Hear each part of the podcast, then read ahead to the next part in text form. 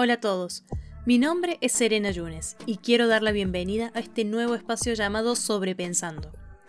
Es un lugar creado con el fin de hablar, de escuchar y de pensar a fondo sobre temas que a veces uno deja de lado. El día de hoy, estereotipos de belleza.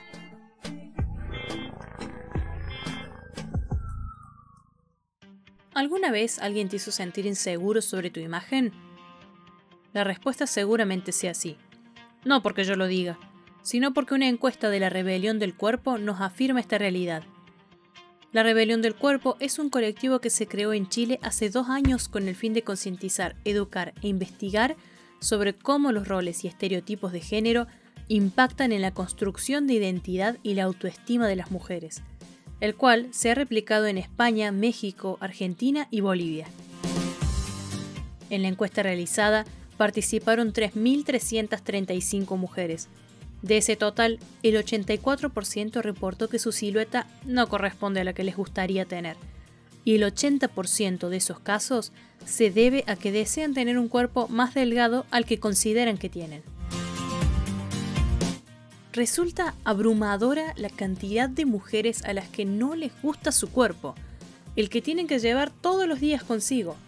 ¿Somos nosotras que vivimos inconformes ¿O será que en pequeñas cuotas nos han hecho creer que la forma en que nos vemos está mal? Al respecto, Camila Mella, directora de contenidos LRC, sostiene que el que las entrevistadas señalen como deseadas unas siluetas más delgadas que las siluetas con las que se identifican no es azaroso, y denota la violencia simbólica y física que siguen sufriendo los cuerpos gordos como sinónimo de indeseables, flojos, poco saludables. Esta fobia, por supuesto, se ha incrementado con el uso irresponsable de las redes sociales. A pesar de que Camila mencione a las redes como un potenciador de estos juicios, hace algunos años la gordofobia era aún más aceptada y normalizada.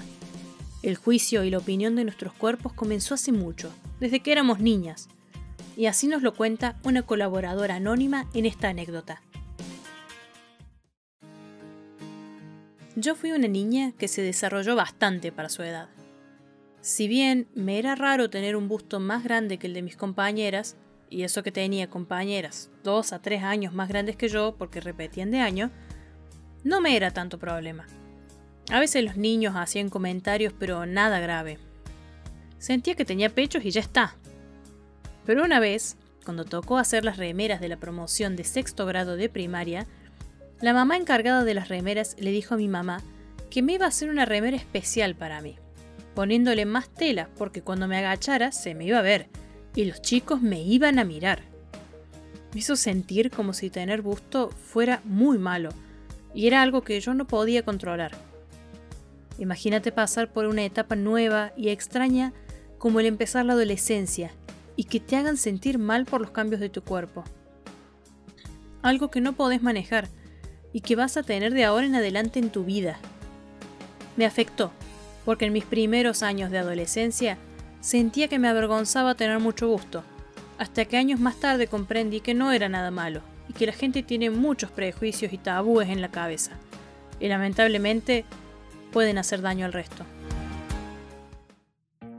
Recalquemos que estamos hablando de una niña de primaria, que simplemente se estaba poniendo la remera del colegio como todos sus compañeros.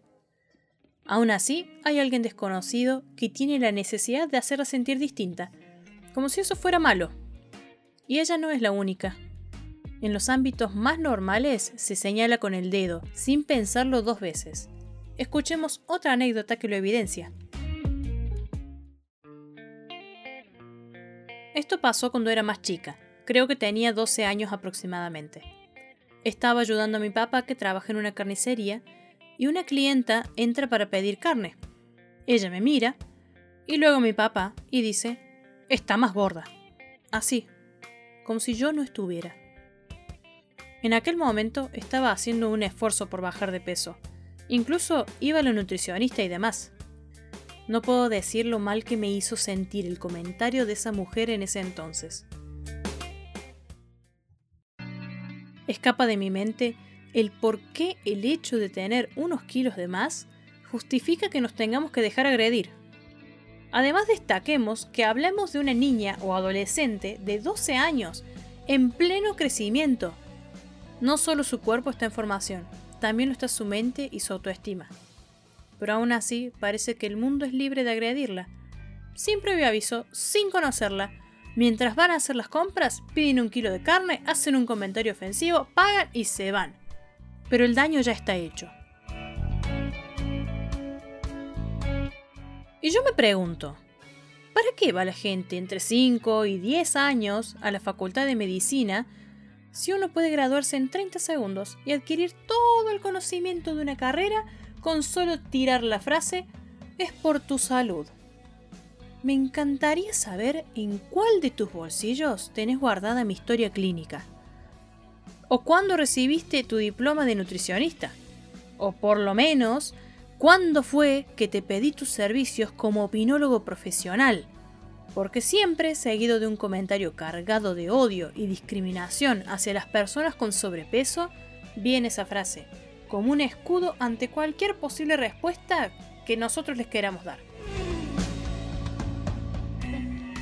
Ahora quiero volver a citar a Camila, que dice, la gordofobia, por supuesto, se ha incrementado con el uso irresponsable de las redes sociales. Y si bien esto es parcialmente cierto, hoy también existe el activismo en redes. Hay muchas personalidades en contra de la gordofobia que buscan quebrar los estereotipos de belleza. Entre ellas, hoy destaco a Brenda Mato, una joven argentina nacida en Buenos Aires. Ella es modelo plus size y se caracteriza por visibilizar su lucha y promover contenido body positive. Los invito a escuchar uno de sus textos, publicado en su perfil de Instagram. Acá seguimos, luchando por visibilizar la violencia sistemática ejercida sobre nuestra corporalidad. Esa corporalidad que tiene el 60% de las personas que habitan este país, pero aún así nos tratan como minoría. Escribo esto con mucha bronca y enojo, esa que muchos dicen que me caracteriza. Pero ¿cómo no estar enojada con una sociedad que todo el tiempo me dice que todo lo que soy yo y todo lo que hago está mal? Donde todo el tiempo me invisibilizan y tratan de anularme. ¿Cómo hago para no enojarme si pareciera que mi sola existencia habilita que cualquiera opine sobre mi salud, mis hábitos y mi cuerpo como si fuera territorio público? El sentir que sos un desastre constante, porque si estás así es porque querés. Cuando se sabe que el 97% de las dietas fracasan, que te nieguen a asociarte a una obra social prepaga, o que no te puedas hacer ciertos estudios porque no entras en los aparatos. Lo difícil que es disfrutar una comida sin tener un juicio público, sin contar calorías. Ni hablar de conseguir un trabajo, porque no tenés buena presencia o incluso la empresa que quiere contratarte no tiene uniformes de tu tamaño. Necesitamos por favor hablar de esto, de verdad y con compromiso. No solo hablarlo, hacer algo urgente para solucionarlo, porque no hay cuerpo, por más gordo que sea, que aguante tanta mierda.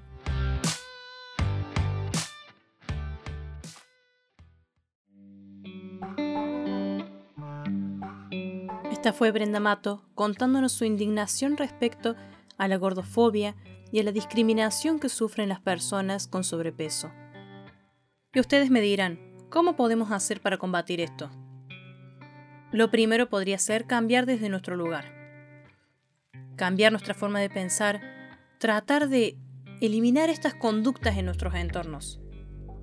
Poco a poco podemos llegar a convertirnos en un lugar seguro para quienes nos rodean puede que ustedes no estén de acuerdo con mi opinión, lo cual sería lo más normal. Mi objetivo es justamente el nombre de este programa. Sobrepensemos, dediquemos un tiempo a poner en duda todo lo que creemos como correcto.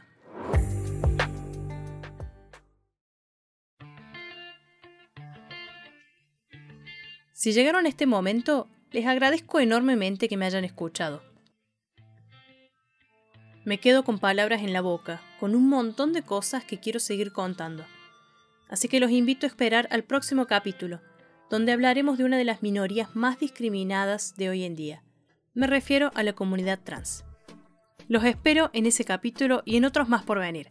Hasta la próxima.